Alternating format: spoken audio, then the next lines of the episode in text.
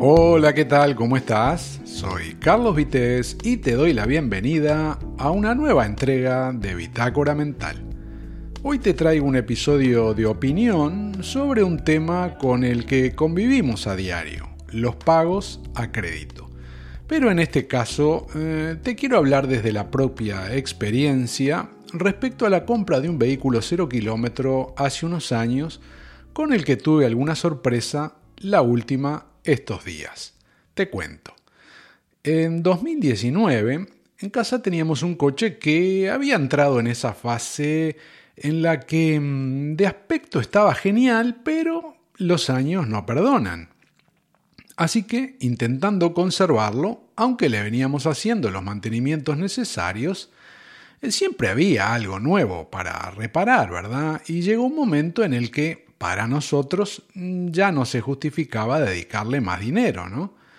Em, fue así que decidimos venderlo en cuanto consiguiéramos otro, pero el mercado de segunda mano no nos seducía porque teníamos demasiado fresco eh, lo que nos habíamos dejado en talleres a lo largo de los últimos años, ¿no? Pensamos entonces en algo nuevo y la verdad es que los híbridos nos parecían interesantes, también el GLP o los eléctricos, aunque estos últimos nos dejaban muchas dudas em, por la autonomía y sobre todo por los altos precios, ¿verdad? Pero también había otras opciones y como a esa altura no teníamos nada claro lo que podía ocurrir en 4 o 5 años y qué tecnología se iba a imponer, ¿no? Eh, quisimos asegurar un poco para no meternos antes de tiempo en lo que mm, podría ser eh, un Betamax, ¿verdad? Y que poco después solo existiera el VHS.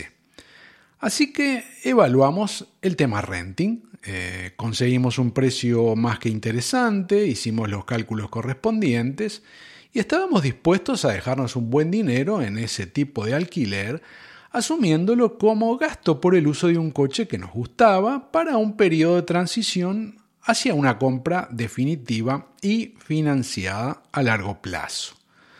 La negociación iba bien y parecía a punto de concretarse, ¿no? De la forma que habíamos recibido la oferta sin entrada y solo con pagos mensuales. Pero a último momento la operación fue rechazada y se nos comunicó que solo se aprobaría en el caso de aportar una entrada que en la práctica representaba adelantar casi la mitad del dinero que eh, significaba el contrato de tres años, que era el que nos había interesado porque era a nuestro criterio el que tenía la mejor relación precio, plazo y kilómetros, ¿no? Como se suele decir entonces, la pelota estaba en nuestro tejado, pero el nuevo escenario no era lo que decía la oferta inicial, la publicidad, y desistimos de esa idea porque eh, pagar por adelantado un uso de algo que no va a ser tuyo creo que no tiene sentido, ¿no? Em, lo hablamos en casa, obviamente, y estuvimos de acuerdo eh, que convenía más aportarlo como entrada para algo que se pudiera tener en propiedad. Así que investigamos el mercado y teniendo en cuenta nuestras necesidades, situación económica y cuestiones tecnológicas, concluimos que lo menos riesgoso era comprar algo cero kilómetro, eh, barato y a gasolina, ¿no? Siempre pensando eh, como algo transitorio, ¿no? Eh, de acuerdo a lo que mencionaba antes. Y teniendo esto en cuenta, poco después la marca y modelo de coche que reunía las condiciones necesarias estuvo muy clara, tanto como el hecho de que la elección no era en base a que nos gustara, sino por estricta cuestión de precio, y que además tenía entre inmediata un detalle no menor, al menos para nosotros. Bien, estábamos entonces transitando la parte final de 2019 y llegó el momento de concretar el negocio, así que aportamos la cantidad que no quisimos dedicar al renting y para el resto solicitamos una financiación a cuatro años.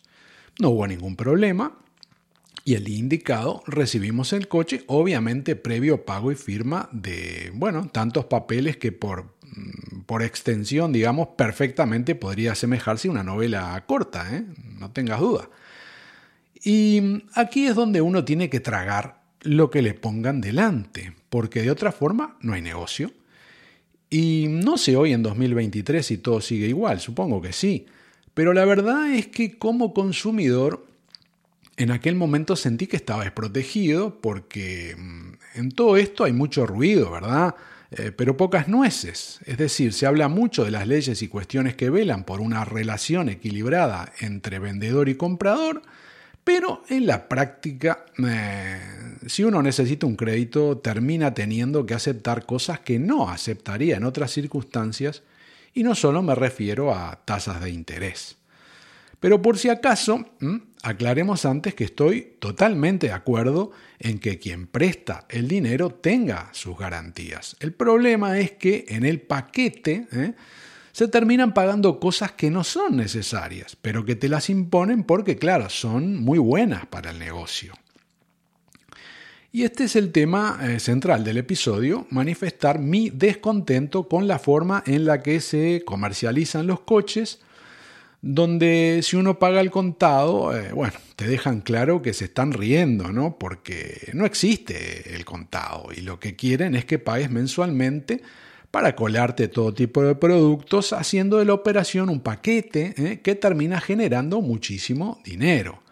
El problema es que eso encarece innecesariamente lo que estás comprando con gastos que se pueden prolongar en el tiempo y más adelante te voy a comentar cómo y por qué lo menciono.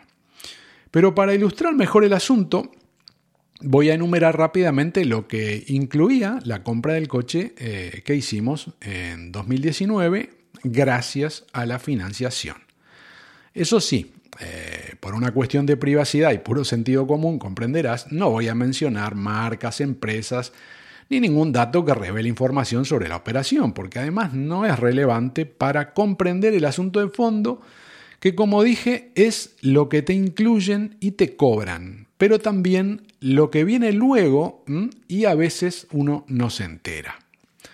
Evidentemente, aparte del coche, eh, están los gastos de matriculación, preentrega, tasas, impuestos, honorarios y bueno, y lo que corresponda, ¿no? Eh, que la verdad es un dinerito, es importante, pero bueno, es inevitable y además independiente de si uno compra al contado o financiado, así que mm, pasamos de esto y vamos con el paquete regalo. En primer lugar, un asunto eh, que parece mm, un beneficio, pero es más sobrecoste, porque con la financiación viene un pack de mantenimiento programado eh, para cuidar el coche y una extensión de garantía. Esto último ¿eh? Lo veo bien, pero lo del mantenimiento gratis eh, por determinado tiempo es una forma más de sobreprecio, porque te están cobrando por adelantado y en las revisiones anuales, sin entrar en detalles, diré que a nuestro coche en tres años, que eran tres años de revisiones gratis, obviamente anuales, ¿no? O sea, en tres revisiones anuales de regalo, ¿eh? el aceite, por ejemplo, se lo cambiaron una sola vez. Por lo que seguramente lo de incluir los servicios es un negocio brillante, ¿no? Ya que al cumplir al cuarto año, cuando ya el coche tiene unos kilómetros, eh, fue ahí, en nuestro caso, cuando hubo que em, cambiar el aceite, sí, otra vez, y además un montón de cosas más, ¿no? Que había que hacer porque le tocaba, porque era el mantenimiento y que costaron un buen dinero, pero claro, eso ya iba a cargo, o fue, mejor dicho, a cargo del propietario, ¿no? Eso ya está, ¿no? Eh, pero sigamos adelante, porque ahora viene el seguro, ¿eh?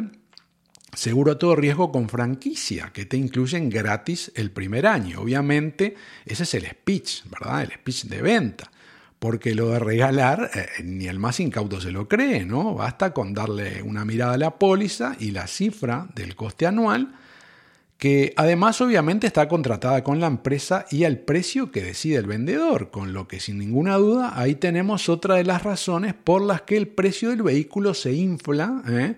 desde el primer momento. Y relacionado con lo anterior, aparte, hay otro seguro, em, por lo de la franquicia, es decir, eh, un seguro de franquicia que cubre ese dinero eh, si se tiene que utilizar la póliza. No quiero ser mal pensado, ¿eh? pero la franquicia ¿eh? del seguro de este coche era muy pequeña y me temo ¿eh? que el seguro de franquicia no sé si no resulta incluso más caro que la póliza original sin esa franquicia, pero bueno, vamos, a dejarlo, vamos a dejarlo ahí. Pasamos ahora a otro seguro, eh, de esos que son previsibles, eh, que te incluyan, y me refiero al de fallecimiento, incapacidad, etc. Em, pero sobre esto poco hay que explicar, ¿verdad? Aunque obviamente, como va de regalo, eh, sigue inflando el precio del coche. Y ahora llega otro seguro, por si acaso, el de vehículo de sustitución. Esto sería por si el coche nuevo eh, que has comprado tuviera algún desperfecto y necesitara quedarse en taller unos días. En este caso, si hubiera que hacer frente al alquiler de un coche de sustitución, esta póliza cubriría ese gasto. Pero ojo, eh, ojo con la letra pequeña del contrato. Y no me voy a extender porque no quiero que, bueno, no quiero que te duermas escuchando este episodio. Vamos a seguir entonces con otro seguro ¿eh? en el pack gratis, el seguro de neumáticos. Y como no podía ser de otra forma, también tiene su letra pequeña, pero a grandes rasgos y en ciertos casos ¿eh? de que destroces el neumático, te lo van a reponer. Y bueno, eh, no estoy seguro, pero eran tantas páginas y páginas, creo que había algo más en el paquete, pero bueno, no me voy a poner a revisar otra vez toda esa documentación porque la verdad mm, da fiebre. Además, la mayoría está escrito de una forma em, en, la redacción y con un tamaño de la letra que es como para que no pase del segundo párrafo. Y en la práctica, en el momento importante, ¿eh? eso es lo que pasa, ¿no? Porque cuando estás ahí firmando para llevarte el coche, es un lo tomas o lo dejas. Y si uno no firma, eh, lo que le ponen ahí no hay coche. Así que, mm, eh, como todos, o supongo casi todos, eh, en su momento eh, tuvimos que tragar a sabiendas eh, de que nos estaban haciendo pagar, digamos, más de lo necesario por cosas que, que uno no necesita y que no contrataría en el caso de que pudiera decir que no, ¿verdad? Pero bueno, ¿por qué menciono estas cosas de los seguros? Porque mm, te obligan a contratar algo que supuestamente te están regalando o te incluyen, ¿verdad? Pero llega un momento que ese contrato finaliza y te cae un débito de renovación sin que te enteres de repente. En el caso del seguro total con franquicia, al ser el gasto más importante, teníamos claro que al año eh, había que estar atentos, ¿no? Porque la renovación iba a ser de nuestro cargo. Por suerte, la empresa aseguradora, con el plazo legal correspondiente, nos hizo llegar un mail en el que se detallaba el precio que costaría el año siguiente y bueno, estuvimos de acuerdo, asumimos el, débito en la fecha señalada, pero luego con otros seguros que mencioné, mm, la cosa no fue igual. Por ejemplo, en el caso del seguro de neumáticos, el regalo era por dos años, ¿eh? es decir, llegaba hasta finales del 2021 Así que habiendo firmado obligatoriamente esa póliza en el 2019, como digo, a finales del 2021, nos apareció un débito en el banco que correspondía a la renovación automática de ese seguro por un año más. Debo confesar que en su momento vi esta póliza y que decía contrato por dos años, así que pensé que ese era el plazo ¿eh? De regalo em, y además el tiempo que la aseguradora le justificaba y convenía hacerlo, porque una cosa es un neumático nuevo, pero hay gente que en dos años hace muchísimos kilómetros, ¿no? Y anda por cualquier tipo de caminos, con lo que seguir asegurando algo luego de ese periodo me pareció que, que ya no era negocio para la aseguradora, porque en cualquier momento le iban a reclamar el, cobro de, de la rotura de algo, ¿verdad? Pero no, error mío, ¿eh?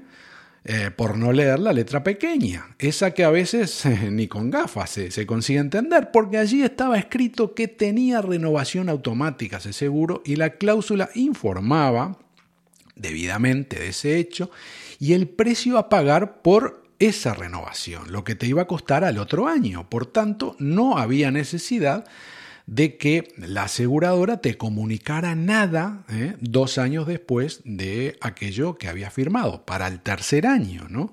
Y bueno, tocó pagar y ya está, y no había nada que hacer, ¿no?